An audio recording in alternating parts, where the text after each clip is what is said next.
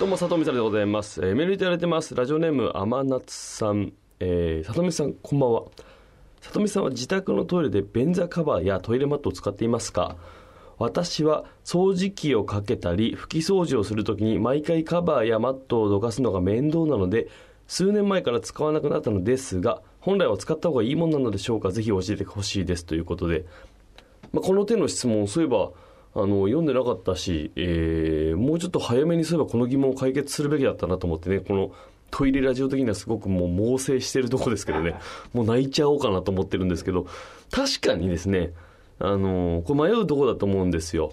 で結論から先言いましょう。これつけた方がいいです。えーなんでかと言いますと、まあ、便座カバーで言いますと、えーやはりこの暖房便座をこうね節電的にこう保温するためにも、えー便座カバーをつけた方がいいぞという声は最近、あのーよく聞く方もね多いかもしれないですけど下のマットはねこれね、まあ、の結構ままめに洗濯する前提で置いてください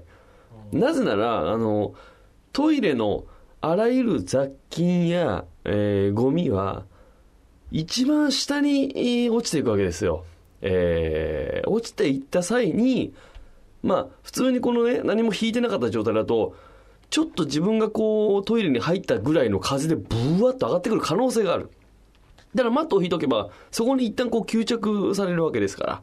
えーそのマットさえ洗ってしまえば、そのマットを清潔にさえすれば、えーなるべくその菌が舞わないようになると。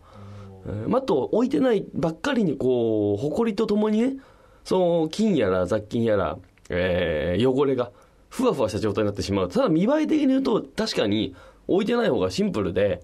えーいいんですけども、まあいろいろ考えた、あーその汚れをね、いかにこうトイレを生活に保つかという観点でいくと、置いていった方がいいですんで、しかも、まあもう少なくても週に1回は、うんまあ、替えのね、そのトイレマットと便座シートとかを、ね置いて、週に1回、2回ぐらいはちゃんとまめに交換して掃除する。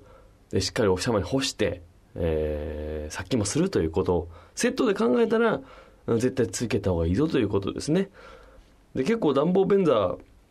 えーにおいてね、暖房便座なんだから便座カバーしないとか、いう人も多いみたいなんですけど、あそこもね、まあ、あの汚れやすかったりするので、まあでもまめにちゃんと、その便座カバーさえ交換してくれれば、えー清潔に保てるんじゃないかなということで、すいませんね、えー25歳女天夏さんのこのメールにより、ようやくこの情報、トイレラジオと言われて、2年半ぐらいですか？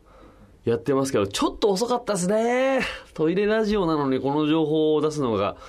2年半後になってしまったということでね。えーちょっとこういう、私が、なんていうかこう、言い忘れてる情報もあるかもしれませんので、どんどんこういった形のメールをいただけると非常に嬉しいですね。この天夏さんには、5トイレットをね、え進呈したいと思います。